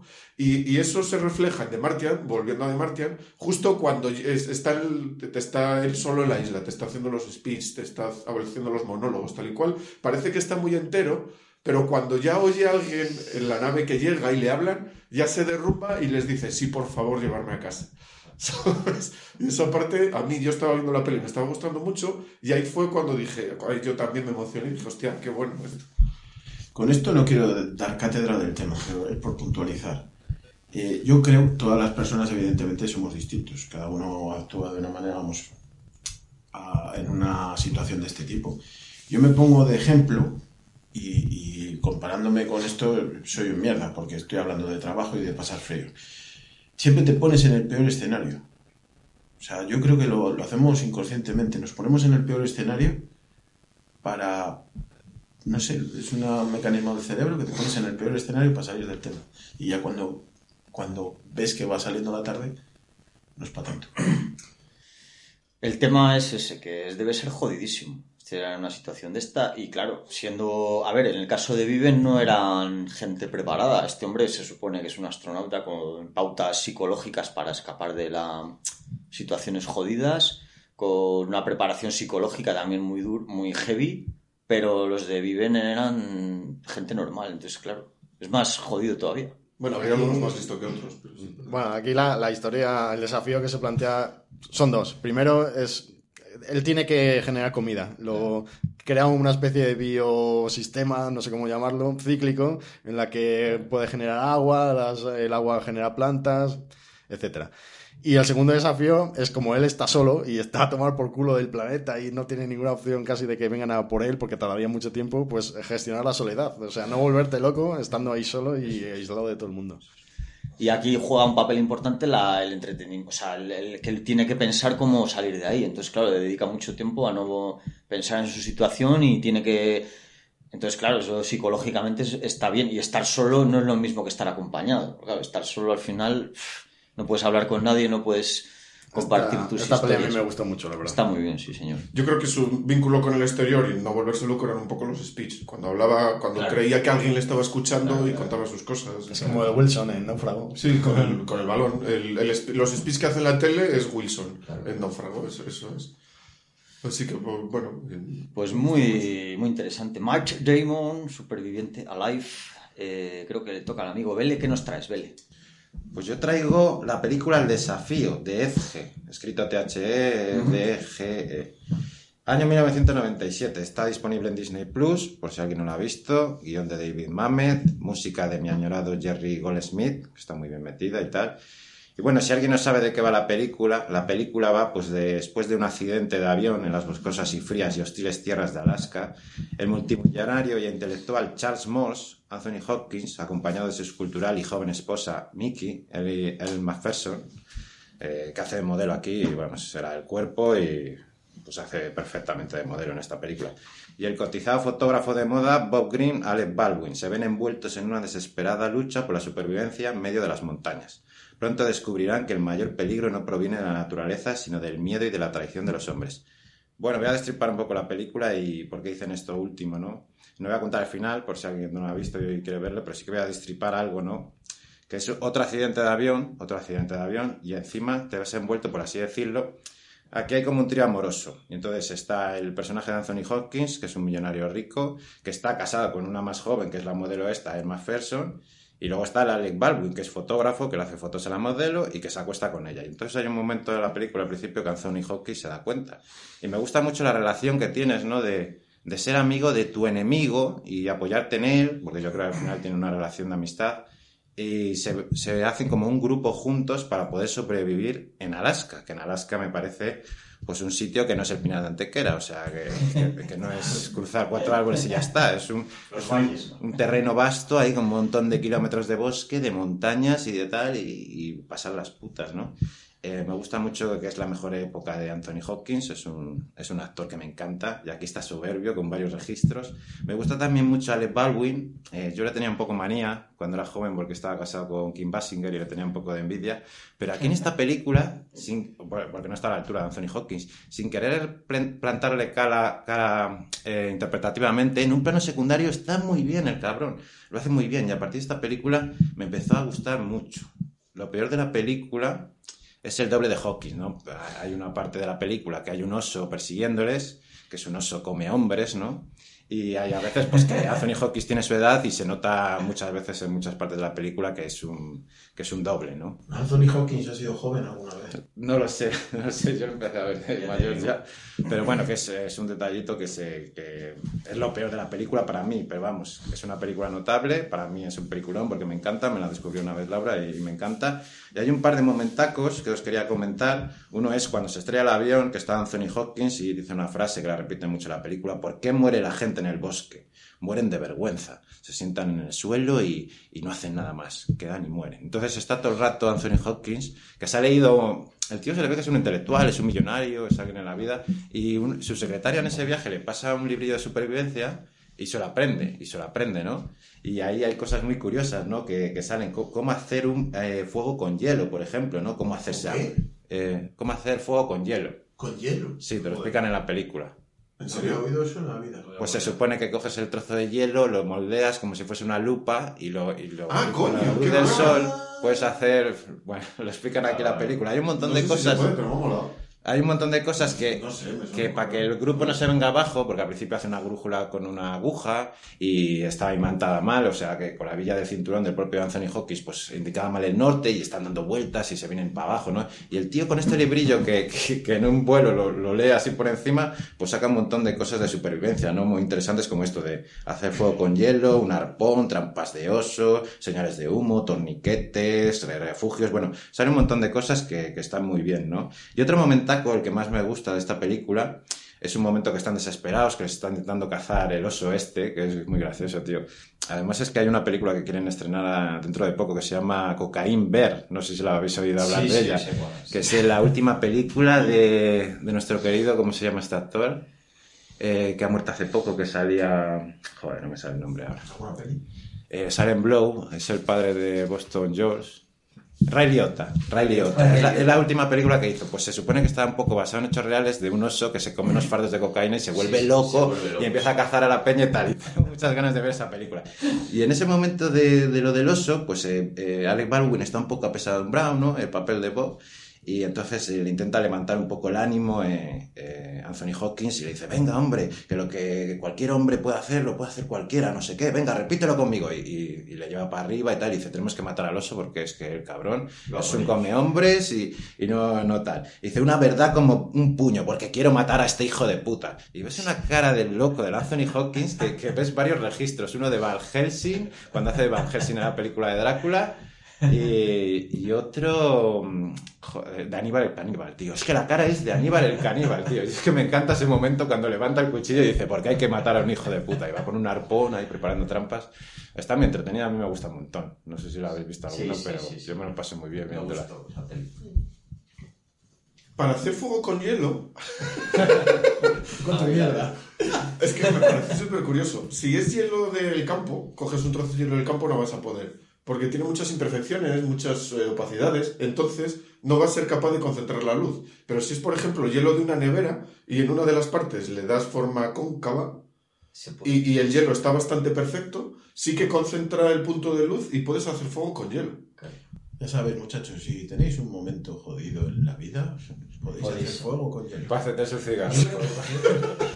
Yo creo que ante la supervivencia, en una situación como esa, hay dos tipos de personas. Uno, los que se quedan bloqueados y no son capaces, Claro, que es lo que dice en esta película. y otros los que, aunque no tengan nada que ver con su rollo, sabes que tú eres, yo qué sé, profesor de, a ver, bibliotecario, que no has estado en tu puta vida en una situación así, sacan la, yo qué sé, a pasear la mente, tío, y, y- y no tiene nada que ver a lo que te dediques, que puedes ser un deportista de élite, súper Hmm. mazado y preparado para situaciones físicas, te quedas bloqueado, te quedas ahí, te mueres. O en, esta, en esta película se ve lo que estás comentando, Claro, claro, que es un tío de Sí, sí, oficina, millonario, que se ha leído el libreto este, y es en el que se apoya a los otros dos, que son que, más es- que jóvenes. saca liderazgo, Efectivamente. y se saca adelante. A pescar, a cazar, a, es. a no rendirse. eso es, sí señor. Hostia. Eso tiene que ver con la personalidad, yo creo, no Sí. con la preparación. porque- Eso creo yo también. Hombre, la preparación, a ver si estás, si eres un tío que te dedicas a, a la caza o tal, bueno, pues bien, pero si eres una persona que no tiene nada que ver con el tema, eh, no sé, o sacas la personalidad que tienes o te mueres. Yo creo que el primer muchas- día, hombre, no dura ni... ni, ni- Muchas cosas mentales, ¿no? Que te puedes venir abajo y derrumbarte y eso dejarte morir. o bloquearte y está... y- y O, no parar el cerebro de hacer cosas y estar entretenido para no desesperarte, porque la desesperación pues te lleva a la muerte, yo creo. Se comerían el oso. Sí, eh, bueno, Y las pieles, curtirían las pieles. La vi hace mucho, no me acuerdo, pero Yo sí. soy fan de Mountain Man. Era un programa que Sí, mira, muchas cosas. Sí, lo chiste. Mira, ahora que lo has dicho, sí, matan al oso, consiguen matar al oso y luego se- intentan comerse la carne y, y sabe un poco sosa. Coge el- dice ah, el otro, ojo, me gustaría tener sal. Y dice, ¿sabes cómo se puede sazonar la carne? Con pólvora. Con pólvora, eso. Con Qué sudor. pena que no tengamos pólvora. Con sudor. Interesante, macho, interesante. Hay muchas curiosidades así de supervivencia Un poco sobra, Anthony Hopkins. El típico Vale yuppie de... Si quieres, en la vida tienes que... Si, si quieres llegar a algo, tienes que esforzarte. El que se muere en el bosque es porque quiere. Dando consejitos. Vete a tomar por culo. Cuñado. Que bueno, cabe, cabe destacar que el Macpherson hizo su único papel en el No, cine, hizo creo. más. Ah, hizo más. Hizo más películas, sí. Ah, Pocas, bueno. pero sí. Bueno, no bueno, me- era una Un mocatriz. poco figurante. Mocatriz, Mocatriz. muy buena. Mocatriz. ¿Qué nos Pascu, queda por aquí? Pascu. No, yo no he traído nada. No has traído nada. Has Yo solo de hablo de lo vuestro. Comentator. Mi supervivencia es mi, mi película de Tu día a día. es mi día a día. Así que no, no, no os- no os cuento nada. Bueno, no pues es- cuando escribas la, la novela de tu... No, no es tan interesante. Aunque me gustaría leerlo. que nos queda, Rodri- tío Rodrigo. Yo he traído pues una película que eh, está cerca de Canadá y de Canadá, de Alaska, y hay un oso de por medio. Bien. También, El Renacido, de 2015. muy bueno. Alejandro González Iñárritu, A mí es una de las películas que más me gusta. Además, me gusta verla en invierno y con una manta hasta las orejas. Esta y el día de mañana, no sé por qué. Es una mierda la del día de mañana. Es comparar la noche y el día, nunca. Pero oye, a mí me gusta, ¿sabes? Y eso, verla con una mantita en invierno, están pasándolo mal y yo estoy aquí jodido de, de frío, no, yo estoy con una mantita. Es como la, como la gente que le gusta dormir cuando está lloviendo. Quiere decir que esto está calentito en la cama tal, y, fuera bien. hay un temporal. Hombre, dentro de un caballo igual se está gustito. Hostia, dentro de un caballo, vaya tela. Eh, pues esta película, aparte de ser de supervivencia, es un western, eh, es de aventuras, es una road movie y además un film de, de venganza. Eh, González Iñárritu con esta película, lo que me gusta, lo que más me gusta es que desde el principio te introduce en la película de una forma bestial con la forma de, con el uso de la cámara, con ese, esa, esas, eh, ¿cómo se dicen? Mm, Travelings. No, no, no- no me sale. Cuando alguien es habilidoso, joder. Virtudes. eh, no, eh, recurso. Con sus recursos de, de cámara que tiene, la verdad es que esos planos secuencia que tiene y tal, es que te introduce dentro de la aventura. O sea, no, no te muestra la aventura, te haces partícipe de ella, que es lo que más me mola a la hora de, de rodar de este, de este director. Para mí es un director muy bueno. Que bueno, alguna cagada tiene, pero bueno, todo el mundo tiene cagadas. Eh, y como decía, bueno, western, aventura, road movie, film de venganza y todo esto en 156 minutos, angustiosos, terribles y descarnados. No porque la peli sea ladrillesca, puede parecer, o sea, hay gente para todo, los gustos son colores. La verdad es que la película a mí de principio a fin me gustó. Hay gente que la vio conmigo que dijo, joder, vaya peñazo de película, que lo puedo entender porque es larga. Pero la verdad es que para mí es una de las películas mm, que está, además, es que ya te digo, rodada a mimo. Eh, al verla, eh, sientes dos fríos, os explico. Eh, por un lado, el frío crudo, el del duro invierno, en ese paraje salvaje, desolador, y es que es un frío que se te mete hasta el tuétano, o sea, lo, lo vives. Eh, me pasó también con la película de Everest, que es otra mm, película de supervivencia bastante jodida, de un hecho real, de montañeros que se quedaron en el Everest con una tormenta y murieron varios, un 11 de mayo del 96. Y con la película de Tarantino, la de los odiosos 8. No sé por qué, pero también se te mete hasta el, hasta el tuétano ese frío. Y luego estaba otro frío más psicológico, eh, que es eh, como... que por ejemplo en Viven no, no se ve, porque dentro de lo que hicieron hay bastante humanismo, o sea, hay bastante humanidad, el querer salir, el querer sobrevivir, el... Aquí no, aquí te, te- enseñan lo, lo hijo puta que puede ser una persona, o sea, es un ser humano. Y está encarnada en, la- en el papel de John Fitzgerald. Eh, John Fitzgerald es, bueno, Fitzgerald es, pero no me acuerdo si es John. El papel que tiene Tom Hardy, Tom Hardy, que es la, la persona más rastrera, más, más asquerosa, más que odio en Kino que bueno, que luego puedes entender porque le pasan varias cosas. Bueno, la película trata de, te pone en, te presenta a un personaje que es eh, Glass, eh, interpretado por Leonardo DiCaprio, que es, digamos, el guía contratado por una- un grupo de tramperos americanos. Eh, esta gente se dedica, pues eso, a, a cazar, a coger la piel de los, de los animales y, y venderla. Eh, ¿Qué pasa? Claro, que el entorno es muy hostil. O sea, es, como decía Veleta, no es el pinar de Antequera. que- y, y claro, pueden tener varia- varios frentes abiertos, hay varios peligros, pero entre otros eh, las tribus alicaras, eh, aricaras, Ay, cara. que, que, claro, esta gente pues eh, también tiene que sobrevivir. Han venido gente de fuera, nos han quitado las tierras y tal, pues ¿qué, qué hacemos? Pues lo, pues, lo- lo que podamos para sobrevivir. Nosotros vivimos de los caballos, pues hacemos tratos con los franceses, les robamos, les matamos y les vendemos las pieles a los franceses para conseguir caballos y recursos. Al final es todo una cadena.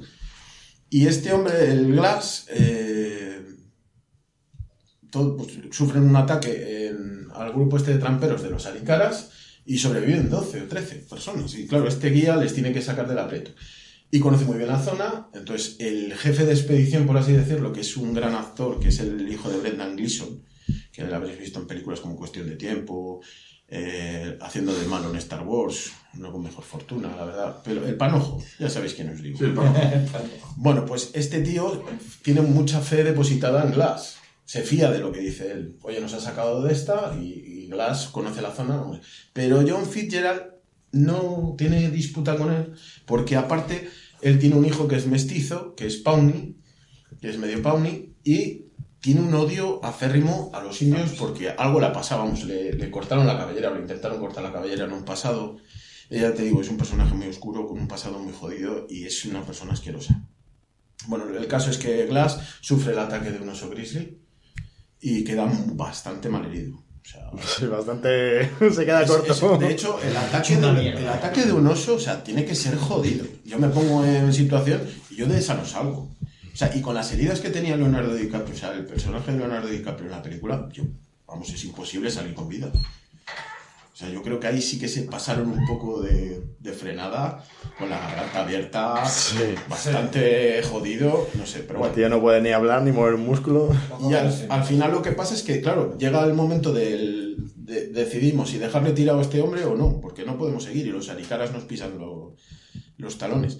¿Qué pasa? Que se quedan tres hombres. El hijo de Glass, otro chico, que no me acuerdo cómo se llamaba, y el, el. Y el Fitzgerald al final lo que quiere es sobrevivir, al final intenta cargarse a, a Glass y el hijo lo impide, se carga al hijo y claro, aquí ya llega el momento cumbre de la película que es Leonardo DiCaprio, eh, Glass, ¿qué hago? ¿Me dejo morir? Pues no, la venganza le hace erguirse, seguir adelante con todas las trabas que tiene, arrastrándose de hecho hasta dar con este hombre y matarle. Ya te digo, no me voy a, no me voy a, alargar más en el tema porque es una película que, que la verdad es que merece mucho la pena solamente visualmente por el paraje que tiene. los, creo que es en Yellowstone, la mayoría... Mm, pues mira, justamente iba a hablar de eso. Bueno, Sí, bueno, habla si quieres y, y- y cierro. eh, está muy bien en la película lo, lo que estabas comentando de los parajes, porque hay muchas grabaciones con dron que te enseñan dónde están y tal y cual, pero resulta que grabaron parte en la Patagonia. Y eso me defraudó un poquitín porque no es el mismo Bueno. paisaje que podría haber en Yellowstone, en Canadá, en Yosemite, No sé, pero la verdad es que la verdad que Pero, pero bueno, que sí, sí, que lo consigue. Y con los recursos de cámara, la verdad. es que Meterte en la naturaleza la hostia. consigue. Y tanto John Fitzgerald, o sea, eh, Tom Hardy como, como Leonardo DiCaprio están bestiales. La verdad. Yo es una película, lo que decías que había gente que le puede parecer un coñazo. eh, es una película que a lo mejor, bueno, es una es larga, es más o menos larga, y la gente que está acostumbrada a giros de de guion y sorpresa por aquí, sorpresa por allá, pues a lo mejor se le puede quedar corta. Yo para mí me parece una película técnicamente apabullante y que es para disfrutar. Simplemente disfrutas viendo los paisajes ya, incluso aunque la historia no te apasione, simplemente ver los paisajes y ver la nieve y todo eso. Y bueno, súper bien eh, ambientado también. O sea, es que te crees que de verdad es un, pueblo de los, bueno, del oeste antiguamente. No, a mí me gustó mucho, la verdad. Es muy buena, la verdad. Y hasta ahí puedo contar, vamos, no voy a contar mucho más porque es mejor verla. Ya te digo que una tarde de estas que tengas tiempo la puedes ver. A mí me pare- la vi en el cine me parece una película sobresaliente y lo que dices tú, eh, el Tom Hardy y Leonardo DiCaprio están magistrales. Tom Hardy que tiene... La gente le tiene un asco de la hostia, yo no lo entiendo. Bueno, que- A mí me encanta. Es un pero es- actorazo. a mí me parece un actorazo, ¿no? Dicen que es un carapalo tipo Marvolver, No, absoluto.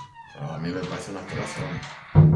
Le critican mucho por la película esta última que ha hecho de Capone o algo de eso. por Eso la critican Es que, pero es que esa peli es un fallo no de él, sino de guion y de... Eso, bueno, eso ya es opinión personal, pero vamos, es una cagada. El, el plano secuencia del ataque de los indios es una locura. Yo creo es que es eso. es- Pero tiene que ser montaje. Yo es que no me. A ver. como se plano secuencia real, es una locura. El- es una puta locura. No, no, es imposible que sea. es que por eso tiene que ser falso. Eso tram- hay- habrá trampa, Pero pero, hay un momento que está en primera en primer plano un indio que aparece por la derecha de Claro, la a eso me refiero. cómo le ataca a uno, ataca eh, sea otro al indio, el indio cae. Es que es acojonante, o sea, por eso te digo que es que te mete en la peli. Que aún así, aunque sea falso plano secuencia, sigue siendo una locura. Es una puta pasada. A mí, eh, como rueda Alejandro, pf, me parece una puta pasada. Está a la, a la altura de muy pocos. A mí co- como peli de aventuras me encantó, me parece una peli cojonuda. Además, eh, rodada impecable, muy bien. Hay algunas escenas que son un poco increíbles, me parece que se pasa un poco El de... ataque del oso es la hostia. Claro, que sobreviva a eso me parece un poco locurón, pero bueno, también han sobrevivido los de Viven y fue pasó de verdad. O sea, no sé, lo mismo el tío Leonardo DiCaprio ha sobrevivido a muchas movidas. En teoría es una historia real. Igual no le dio tanto zarpazo, pero la historia está ahí. Y sí que es verdad que lo enterraron, ¿eh?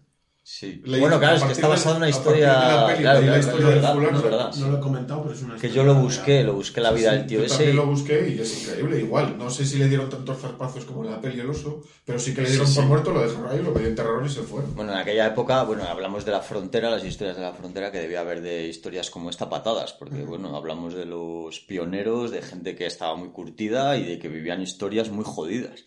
Porque, claro, no había, no había red. O sea, esa gente iba a la aventura y, bueno, pues lo que fuera, ¿no? Y se jugaban la vida por unas pieles para, para malvenderlas, tal. A mí me gustó mucho la peli, me parece una peli de aventuras cojonuda. Muy bien hecha. muy- Muy completita. Y bueno, Beleta, o sea, tenemos en tu sección.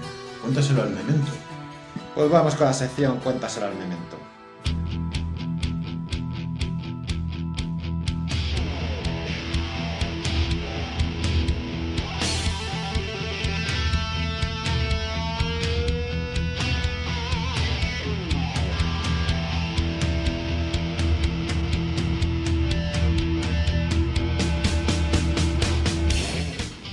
Y hoy tenemos al gran Iñaki Sánchez de La Fricoteca, que es un podcast de cine que me encanta, o sea, muy profesional. Eh, no es el típico podcast de cine que te van contando la película plano a plano, sino que hay muchas curiosidades de cómo se hizo la película, hace un gran trabajo de, de investigación Iñaki. Luego destacan mucho los actores de doblaje, que, me parece que, que es muy bueno, ¿no? Que, que destaque ese gran papel de esos actores con mayúsculas que hacen el doblaje en nuestro país. Y ya te digo que es de los mejores podcasts de cine. Luego está otros podcasts que hace, como mezclas de cine, ¿no? Eh, eh, luego también True Music, que es una, un nuevo podcast que está haciendo junto a nuestra amiga Misery Ratti, que me parece muy bueno porque te pone, hace poco escuché el último y era Cover Battle, que te ponía las músicas originales y luego el cover o la versión, que a veces habían conocido antes la versión que el cover. Muy heavy lorro, a veces muy hardcore para mi gusto, pero bueno, es un placeraco y un honoraco y, y vamos a escuchar lo que nos dice el gran Iñaki Sánchez de la Fricoteca. El cine de supervivencia no es que sea un género en sí mismo. A mí me gusta pensar que es una tendencia que a menudo se sirve de otros géneros con el objeto de otorgarles un plus, una especia que salpimenta la historia en una película y que consigue dar un sabor especial al espectador. Vamos, que aporta más nutrientes a la obra, todas con el mismo hándicap en el que el nexo en común es que uno o más protagonistas se esfuerzan por sobrevivir. Soy Iñaki Sánchez y os voy a poner algunos ejemplos de esto que os estoy contando. Sin ir más lejos, ¿qué es Alien, el octavo pasajero? Sino una historia de supervivencia, y todo ante un monstruo espacial. De hecho, la protagonista está sola, indefensa y a merced del alienígena. No puede enfrentarse a él directamente porque moriría, así que se las tiene que ingeniar para sobrevivir. Me gustaría meter en este saco a Depredador del 86, y razón no me faltaría, pero bueno, la considero un poquito más como una película de acción más que de supervivencia, aunque tiene su buena parte de este género. Ahora bien, si nos ceñimos más a lo que terrenalmente llamamos cine de supervivencia, no podemos pasar por alto grandes películas, unas más actuales y otras un poco más antiguas. Yo no tengo una favorita, pero sí varias candidatas que me han dado horas y horas de tensión. Para empezar, un clásico, El agua azul, de 1980 donde quizá la supervivencia queda en un segundo plano en favor de una narrativa que construye más un acercamiento a un relato sobre el despertar sexual de dos prototipos contemporáneos de Adán y Eva. Tengo también muy presente The Hole de 2001, ya que la vi recientemente a proposición de mi pareja y fue una de esas películas que tenía pendientes de hace un montón de tiempo y la verdad es que no me defraudó. Unos jóvenes estudiantes se quedan encerrados en un búnker subterráneo y no pueden salir. La mejor escena, pues eh, cuando matan a uno de los compañeros por abrir una lata de refresco. Con eso os lo digo todo. Ahora una un poquito más cercana, Buried, enterrado, donde mm, ahí tenemos al director patrio Rodrigo Cortés, que nos ofrece una arriesgada propuesta con un largometraje en el que su único personaje se las ve y se las desea para mantenerse vivo dentro de un ataúd. El género de catástrofes en sí mismo podría considerarse como una manifestación más de cine de supervivencia, pero yo voy a utilizar este argumento para columpiarme un poco hacia la ciencia ficción que me gusta bastante más. Y aquí encontramos Apolo 13 del 95, o quizá Gravity, sin salirnos de este género, en 2013, un poquito más moderna y dirigida por Alfonso Cuarón, por cierto, con un 3D de lo más espectacular que he podido ver nunca.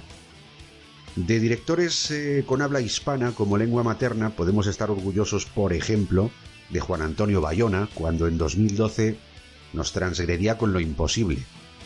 Pero ya me estoy desviando hacia lo terrenal de nuevo. Pues aquí eh, me quedo aludiendo a El pianista, de Roman Polanski, 2002, donde la interpretación de Adrian Brody nos metía de lleno en los escombros de la Segunda Guerra Mundial. Dos años antes, Robert Zemeckis puso la pica de la reivindicación de este género con Náufrago, otro peliculón de 2000, sirviéndose por supuesto de otra magistral performance a cargo de Tom Hanks. Eh, cuando Danny Boyle hacía cine interesante, se atrevió a llevar a James Franco a parajes rocosos en una cinta basada en una historia real llamada 127 horas. Es de 2010 esta película, también muy interesante y conmovedora. Quizá os esperáis que hable de, pues no sé, El Renacido de 2015 de Iñárritu o de La vida de Pi de 2012 de Ang Lee, pero hay compañeros que creo que pueden sacar mejores reseñas que yo de estos dos peliculones. Ya os he metido una buena parrafada mencionando interesantes películas, no quería acaparar, eh, y eso que no me he metido con el cine de tiburones que cada verano pues inunda las plataformas. Pero bueno, tranquilos, no lo haré. Mi intención en un principio era la de haceros llegar una recomendación, concretamente para la película Infierno Blanco de 2011, protagonizada por Liam Neeson. Y de no ser por una película estrenada hace poquito, pues os estaría hablando de Infierno Blanco. Pero es que el otro día vi Vértigo, película de 2022, quizá la hayáis visto nombrada en las redes sociales por su título original, Fall. Y es que me impactó. La premisa es simple, ¿vale? Dos amigas se pierden al novio de una de estas en un ejercicio de escalada. Y entonces ocurre que la más atrevida de las dos, tiempo después, que además da la casualidad de que es una influencer de estas que va con el móvil a todos los sitios, pues bueno, decide que para animar a la otra y poder brindarle la oportunidad de salir de la depresión en la que se encuentra, pues le pide que le acompañe a escalar una torre de televisión en mitad del desierto. La intención es esparcir desde lo más alto las cenizas de su fallecido novio y superar el reciente miedo a las alturas que le está impidiendo al fin y al cabo seguir con su vida. Como os imaginaréis, la cosa se complica cuando están subiendo el último tramo de la infraestructura, que por cierto, eh, las condiciones de abandono de, de esta torre pues hacen que se encuentre en un estado lamentable, todo llena de óxido y muy frágil. Entonces, la escalera que debían tomar para volver a tierra, que da la casualidad de que es el último tramo que les coloca en la cumbre de esta torre, se rompe, se derrumba y las deja atrapadas a 600 metros de altura.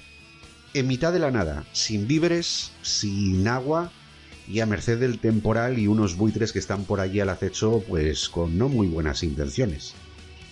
¿He mencionado que no tienen cobertura? No, no lo he mencionado. Bueno, es un tópico muy típico que ya habréis deducido. No tienen cobertura. En fin, eh, esta es mi recomendación. Vértigo de 2002, Fall. Hacedme caso y pegarle un visionado que yo no suelo recomendar mucho cine actual, así que si decidís darle una oportunidad, tener en cuenta que yo le doy un 7. Y no estoy siendo muy generoso, ¿vale? Un 7 sobre 10 que lo tiene merecido. Ahora sí, ya me despido porque me conozco y podría daros la turra hablando de muchas más películas similares, pero este no es el momento. Yo soy Iñaki Sánchez y si queréis daros una vuelta por mi propio espacio de podcasting, me encontraréis haciendo el mal en el fucking Mortal Podcast de la Fricoteca y también, como no, en True Music. Aprovecho el tema de la supervivencia para haceros una petición. Si no sobrevivo, no me enterréis en el cementerio de animales. No quiero volver a vivir mi vida de nuevo. Es broma, os mando un fuerte abrazo a todos los mementers. Y nada, chicos, seguimos en contacto. Nos vemos. Agur. Pues ya estaría. Pues joder, eh, nos has pegado aquí un bombardeo bueno de películas de supervivencia que no hemos tratado en el programa. Lo cual te lo agradezco y tal, pero bueno, vamos paso por paso comentando. Depredador es una película que me encanta, El Lago Azul, The Hall, Buriez, que es esta de Rodrigo Cortés, con Ryan Reynolds ahí enterrado con su teléfono móvil y el mechero. Un saludo a Rodrigo Cortés que nos escucha a todos los programas. Claro que sí. Apolo 13, Gravity, pues como ha dicho Chivani, hay muchas películas de estas eh, que pasan desgracias, ¿no? En, el espacio, Lo Imposible de Bayona, El Pianista, Náufrago. Náufrago es una de las películas que más me gustan a mí de supervivencia. Y creo que estaba muy bien Tom Hanks. Lo que pasa es que llevaban dos años seguidos dándole el Oscar y yo creo que por eso le nominaron, pero no se lo dieron, porque sería ya la hostia dárselo tres años seguidos, pero yo a mí me encanta Náufrago. Eh, la de 127 horas, es verdad, de Danny Boyle. Esa es jodida, esa película. Luego El Renacido, que lo ha comentado Rodri. La vida de Pi, también está muy bien esa peli. Me gusta mucho. Cine de tiburones, que hay un montón. Infierno Blanco con Liam Neeson, que esa, creo recordar que también era un accidente de avión, ¿no? Y se quedaba por Alaska. No lo sé, pero me pareció increíble esa película. O sea, el ataque del lobo, un lobo, para empezar, lo- los lobos van en manada y...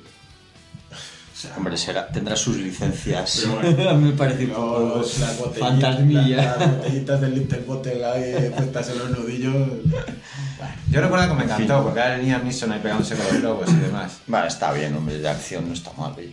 Y bueno, y la última recomendación que nos deja es Vértigo de 2022, eh, también conocida como FAL. Que mira, el otro día, por curiosidad, pues estaba escuchando el, el audio y estaba en Movistar y la vi y la verdad es que muy entretenida porque es de unas escaladoras, bueno, lo cuenta Iñaki en el audio, pues que suben a una torre gigantesca y se, y se cae la última parte de la escalera y no pueden bajar y tal y ya hay eh, buitres y historias, ¿sabes? Pasan cosas y la verdad es que está muy interesante. y Yo esa tengo ganas de verla. Pasan cositas. La vi el otro día sin querer y, y me estuvo tres cuartos de la peli pareciendo un ñordo. Luego hay un pequeño girito que no me esperaba en absoluto. Remonta un poco, tampoco te diré que es un peliculón, pero mejora un pelín al final. Aunque bueno, tampoco diría que es eh, Revenant o Martiano de Edge. No lo, so- no lo es, pero bueno, es entretenida. Yo la vería, ¿eh? Si tenéis una tarde tonta, Sí, está muy entretenida. Pues nada, un placeraco, tío, y un honoraco tenerte aquí, Iñaki Sánchez de la, Fra- de la Fricoteca. Y un abrazo enorme, ¿eh? Y te sigo escuchando porque eres un crack. Bueno, y después de esto vamos a leer comentarios de otros programas, ¿no? Hablo de cine gracias a Beletinity por la invitación. Doc, Farter. Ah, perdón. He oído el programa que será el primero de muchos, la verdad. Qué pena que no hayáis visto algún tiempo después, que me parece una virguería. Yo, por el contrario, no vi los girasoles ciegos, ni amanece que la tengo que pendiente. Amanece que no es poco, supongo que dirá. Pero es un gusto oíros y, sobre todo, y a mí, Misery Ratti. Bravo ella. A por ella. A, por, más, a por más. Bueno, por ella si quiere también tira por más. Y Juan Vicente Molinero Moreno, Molina Moreno. Magnífico programa. Yo soy de esos que decís que la primera vez que vi Amanece que no es poco, no entendí mucho, pero la he ido revalorizando, revalorizado, joder, estoy horrible, revalorizando con otros visionados. La que siempre me gustó es Así en el cielo como en la tierra, y sobre todo el bosque animado. Pero especial cariño es para esa magnífica historia del profesor que intenta inculcar el valor del pensamiento a unos niños en una época tan difícil y traumática. Creo que La lengua de las mariposas es su mejor obra. Muchas gracias por traer a este gran director del cine patrio. Una pregunta, Juan Moreno, ¿eres murciano? No, no, es eh, de Baeza, Jaén. Ah, anda cerca. Ascendencia. Eh, Joder, Baeza está al lado. Es que la ascendencia, ojo, porque yo tengo compañeros murcianos y, y tienes ocho apellidos murcianos, majo. Molina Moreno. Bueno, eh, perdonad por mi intervención, que creo que soy el culpable de que se retrase un poco el programa. Yo simplemente ya por acabar y para... Bueno, lo, lo voy a compensar acudiendo al siguiente programa. Venga, a que, que grabemos voy a acudir. y bueno, simplemente para irnos... Venga, dale, Por nada. con tu presencia. Simplemente para, para irnos de buen humor. No es una película, pero bueno, aquí hay, hay un cuadro, lo podéis buscar en internet, La balsa de las medusas, de, de la medusa. Seguro que lo tenéis en vuestro libro de historia. Esta, esta es una historia de canibalismo también de los más recordados de la historia de la humanidad. Una, es una historia un poco larga, pero una balsa que quedó a la deriva en el mar. Hubo canibalismos, asesinatos, suicidios y de todo. Un pequeño análisis, eh, es que soy un apasionado de ese cuadro. Si te das cuenta en el cuadro, eh, hay una parte de detrás en la balsa, hay cadáveres, el, el, el pintor tuvo que pintar cadáveres de verdad, o sea, ver cadáveres in situ para dar ese realismo. Ese es el, digamos, el, el pasado, el- lo viejo, lo anciano. Y en el, en el frente es el futuro. Está un señor, vamos, un, un chaval, un mozo negro moviendo una bandera para hacer señales. Ese es el futuro. El futuro Muy, muy alegre todo. Lo veo, veo que estamos Cronos on comiendo, fire. Cronos comiéndose a su hijo como que fuese un kebab. Y si no tenéis nada más que decir, Yo creo que ya está. Nada, ya estaría. Ya está. Pues así ha quedado. Pues nada, pues la próxima vez, chicos, ya sabéis, Chigoni. Sobreviven, perdón, sí. Gracias. La próxima vez, ¿qué, qué más tenemos? Ah, eh, más pelis, más, más todo, ¿no? Más aventuras, Más- más cine, más... Más Sergi. Más caníbal. Más Más más canibalismo. No. Intentaré estar, intentaré estar. One more serie. Y Vele, ¿por qué... ¿Y por qué volvemos? Porque nunca me acuerdo de olvidarte. Hasta otra vez, vete.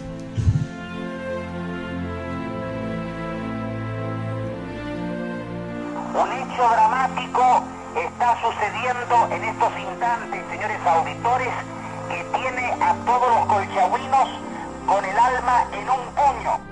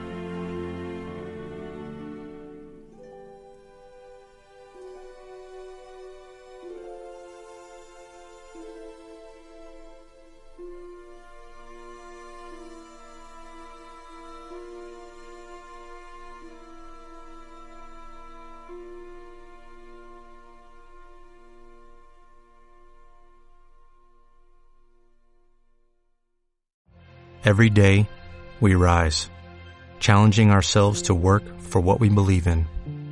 At U.S. Border Patrol, protecting our borders is more than a job, it's a calling. Agents answer the call, working together to keep our country and communities safe. If you're ready for a new mission, join U.S. Border Patrol and go beyond. Learn more at cbp.gov/careers.